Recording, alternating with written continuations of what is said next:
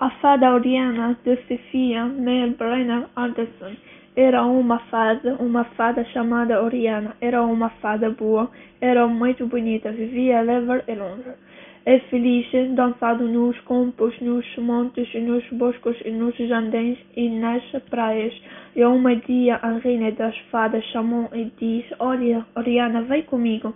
E foram as dois por cima de plantas, logos, e montanhas até chegaram a um país onde havia uma grande floresta. Oriana disse a rainha das fadas entregou desta floresta todos humanos, animais e plantas. Aqui viviam de hoje em diante. Ficou a tua guarda, a tua acha, a fada desta floresta permanente que nunca acha em abandonar. Oriana disse, pronto, a dia em diante, Oriana ficou namorada na floresta.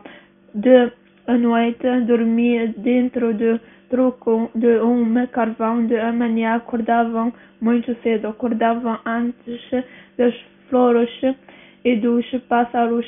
Sua religião era primeiro rio do sol, porque tem muito que fazer na floresta. Todos precisam dela.